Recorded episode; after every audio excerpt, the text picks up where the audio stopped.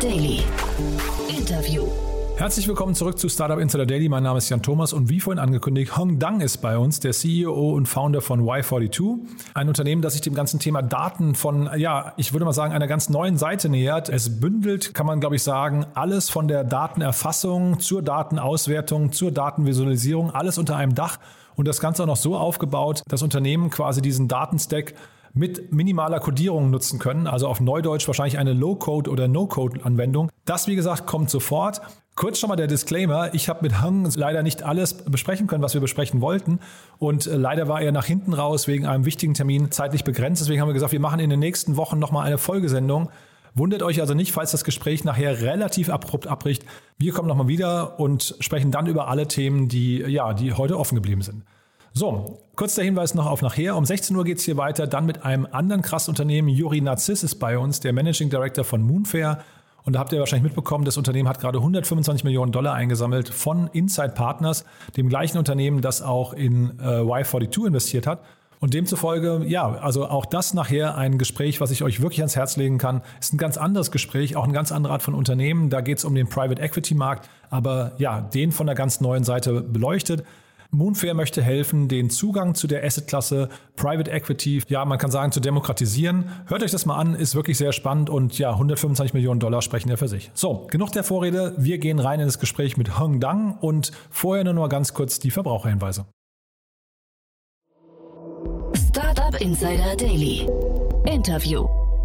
Super, ja, dann freue ich mich sehr. Hum Dang ist heute bei uns, CEO und Founder von Y42. Äh, hallo Hum. Vielen lieben Dank. Äh, ja, vielen Dank für die Einladung, Jan. Ja, ich freue mich sehr, dass wir sprechen. Ich hatte neulich mit Martin Janicki schon über euch gesprochen und war extrem begeistert von dem, was ihr macht.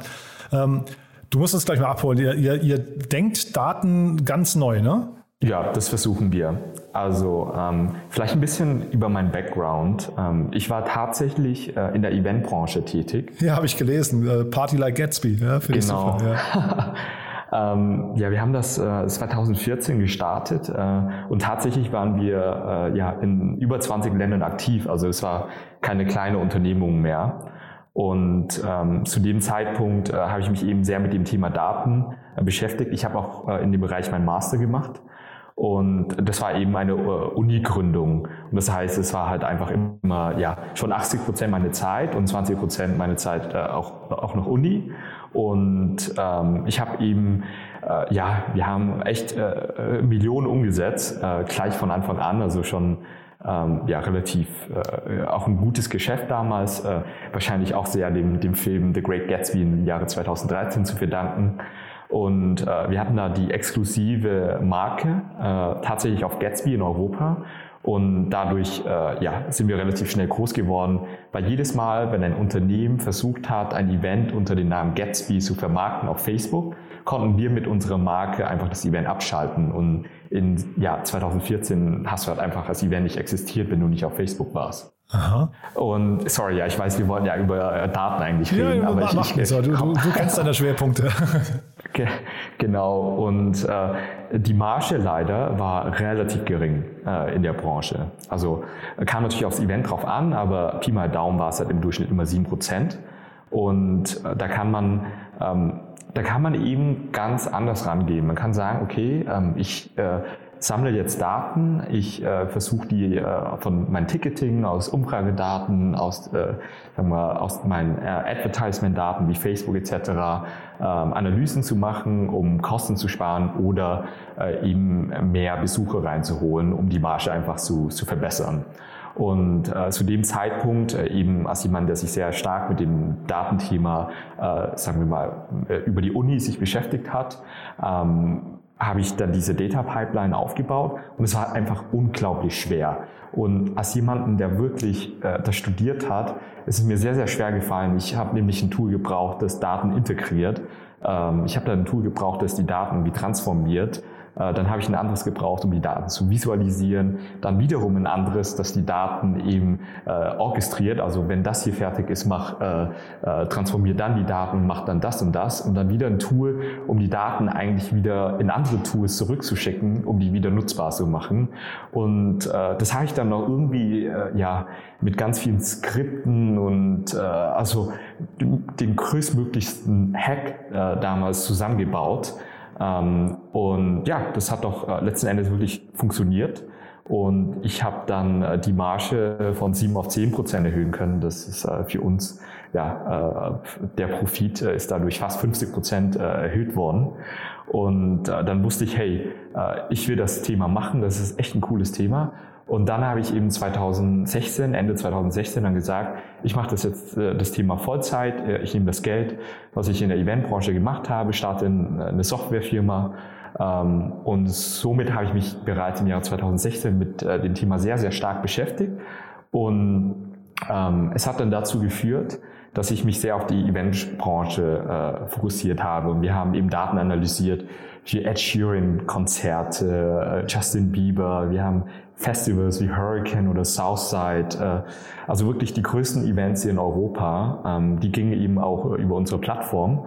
Und ähm, ja, sagen wir, in der Eventbranche, ähm, die Kollegen haben es halt damals relativ leicht gebraucht.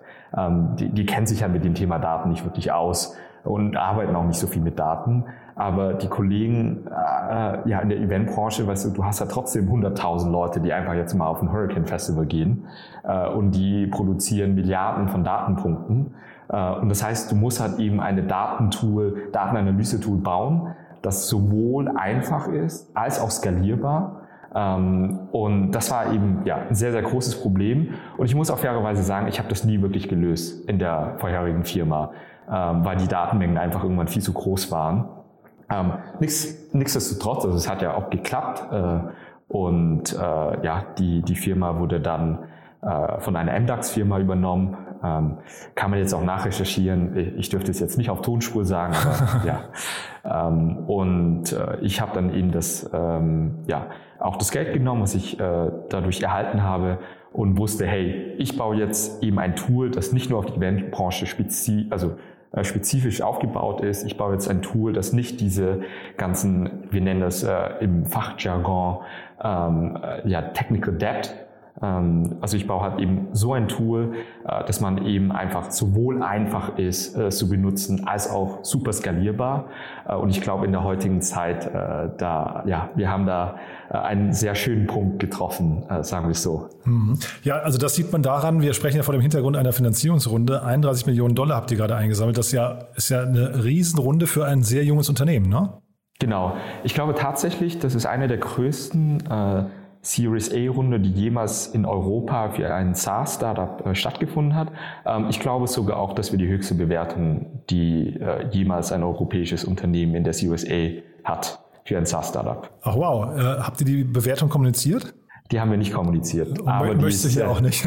äh, möchte ich nicht. Ja. Ich kann dir aber sagen, dass die Zahl, die du letztens erwähnt hast, sogar niedrig ist. Ach, Wahnsinn. Oh, ist ja, ist ja interessant.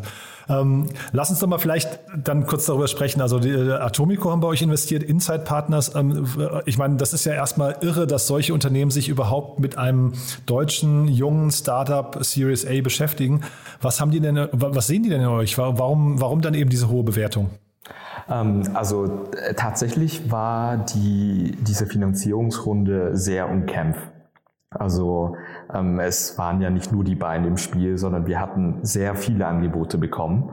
Ähm, und der Prozess war auch sehr schlank gehalten, äh, weil wir wollten halt einfach auch das Produkt bauen, das Business. Ähm, ich, also man hört das vielleicht nicht. Äh, ich, ich glaube, ich kann doch schon äh, einigermaßen gut reden, äh, aber ich bin der Techie und ich äh, programmiere eigentlich den ganzen Tag. Ach Oder, ja, guck mal. Äh, bis zu dem Zeitpunkt noch, aber jetzt eben weniger, weil das Team jetzt auch um einiges größer wird. Ähm, aber ja, ich, ich habe mich da eben reinfuchsen müssen in der alten Firma und irgendwie äh, äh, ist es jetzt doch mein äh, Bread and Butter äh, geworden. Mhm. Und ich glaube, es ist auch sehr wichtig, also von Typus des Produkts her, äh, da, da kann man eben keinen, sagen wir mal, jemanden an der Spitze haben, ähm, der einfach nicht das Produkt lebt und atmet, weil das halt auch so komplex ist zu bauen. Ähm, und äh, long story short, also ich glaube, ähm, ja, es war eben sehr kompetitiv. Äh, ich glaube, äh, unsere Umsatzzahlen waren auch sehr gut für so ein junges Unternehmen. Also ganz klar, es ist noch ein junges Unternehmen. Äh, wir sind im November auf den Markt gegangen mhm. ähm, und wir haben äh, die Fundraising-Runde etwa Ende August angestrebt und das hat äh, ja eine Woche gedauert. Äh, und dann hatten wir zusammen wir wollten das aber auch nicht länger als eine Woche machen, weil das hat einfach viel zu viel Zeit gekostet hätte für uns. Du, also ich kenne andere, die sagen auch gerne, sie möchten das in der Woche durchziehen und dann dauert es doch neun Monate. Also vielleicht kannst du mal kurz sagen, was sind denn aus deiner Sicht dafür die Gründe?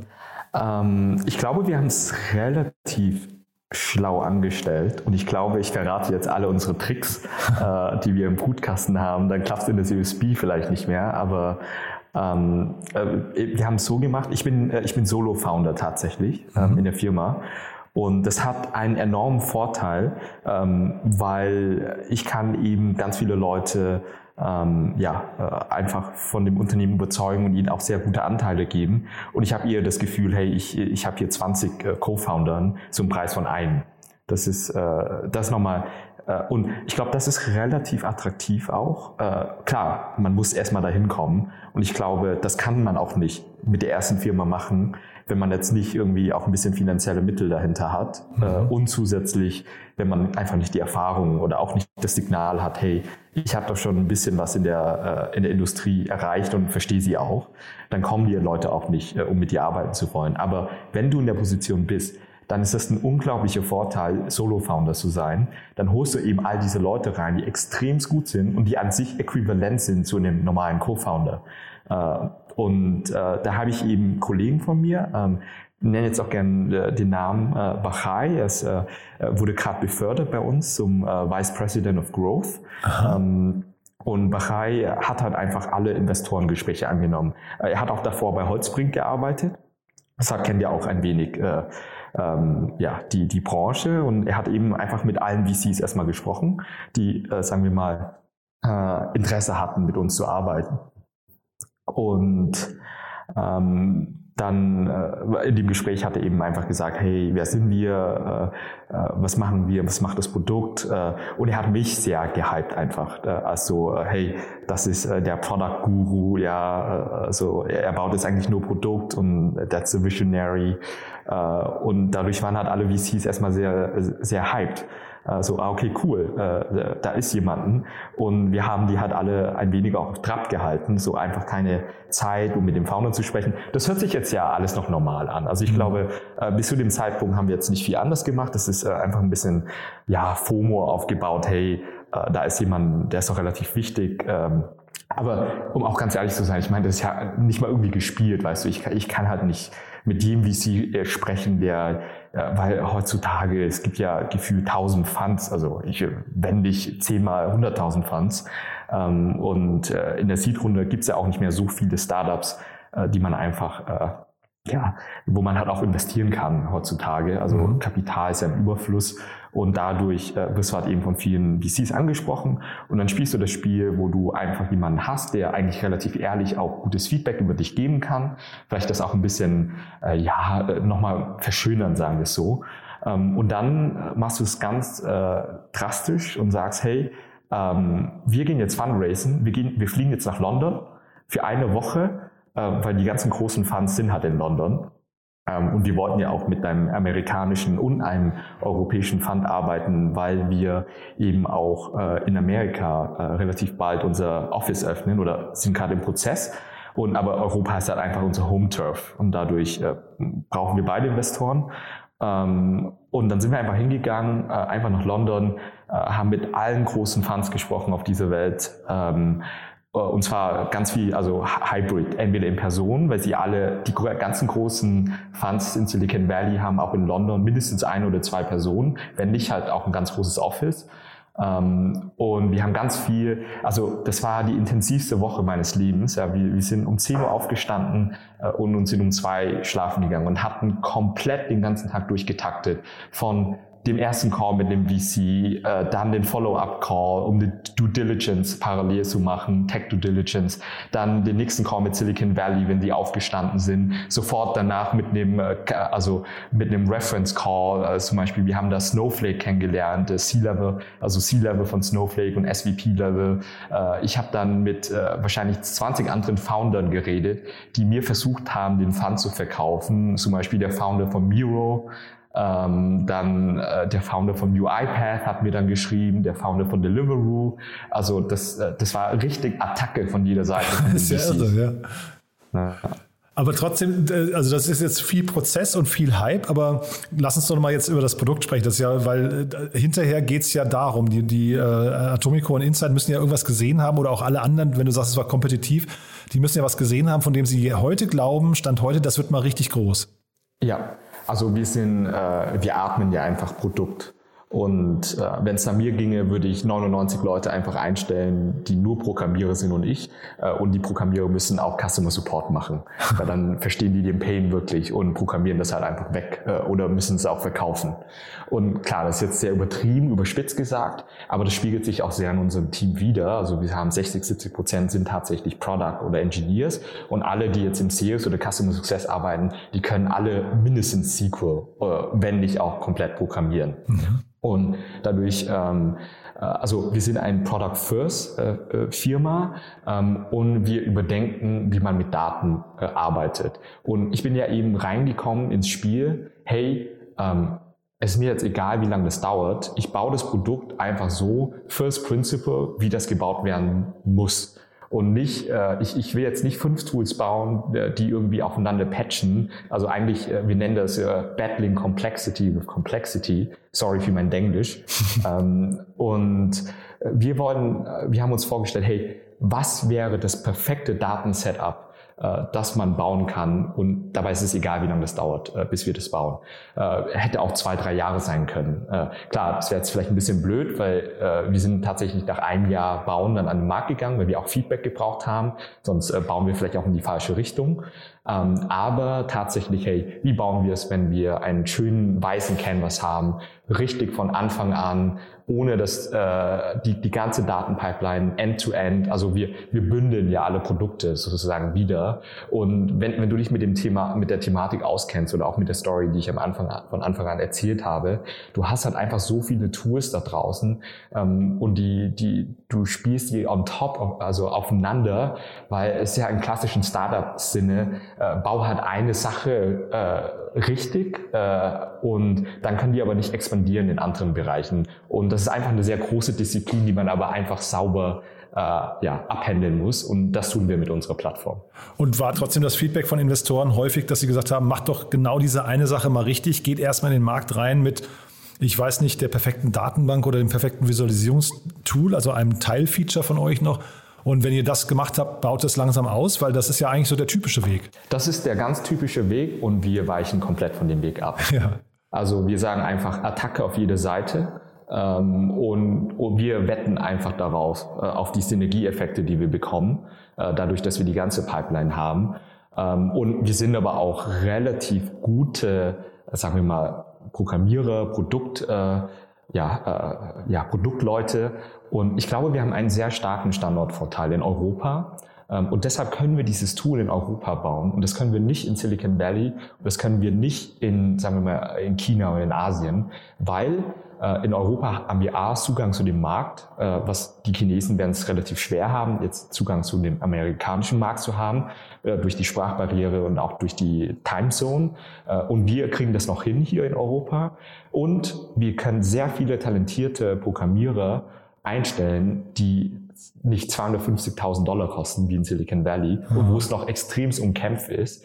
Ähm, und wir haben einen unglaublichen Standortvorteil, um so ein breites Produkt zu bauen äh, in Europa, was ich glaube woanders äh, nicht so, so einfach funktionieren würde. Und das heißt, das gibt euch hinterher auch dieses Selbstbewusstsein zu sagen, wir können hier mehrere Dinge auf einmal bauen, quasi ein Bundle von, von Dienstleistungen, Produkten, Services, wie auch immer, äh, und können damit trotzdem am Markt erfolgreich sein.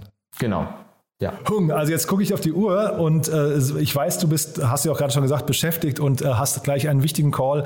Ich habe noch so viele Fragen an dich, äh, weil wir haben das Thema Daten noch nicht gestreift und dann hast du mir auch im Vorfeld erzählt, dass natürlich du bist, das wissen jetzt vielleicht viele nicht, asiatischer Gründer mit äh, vietnamesischem Background. Ähm, auch das hat für große Wellen gesorgt, weil es da eben nicht viele gibt. Da bist du ein Role Model, Role Model geworden. All das würde ich gerne noch mal in Ruhe besprechen. Wenn du Lust hast, machen wir aber noch mal ein Follow-up und machen jetzt hier einen Cut und vertagen uns vielleicht auf in ein, zwei Wochen und machen dann noch mal ein Follow-up. Sehr gerne. Dann ja? machen wir das so. Super. Dann musst du jetzt auch nicht deine, deine wichtigen Termine warten lassen. Mega spannend, was ihr da macht. Finde ich auch äh, wirklich interessant, wie du es erzählt hast. Auch die, die, die Herleitung war total beeindruckend. Und äh, ja, also ich sage jetzt mal schon mal viel Glück für die nächsten Wochen, aber ich freue mich, wenn wir dann einfach die Fortsetzung bald machen. Ja, vielen lieben Dank. Cool. Bis dahin, ne? Ciao, ciao. Tschüss. Startup Insider Daily, der tägliche Nachrichtenpodcast der deutschen Startup-Szene.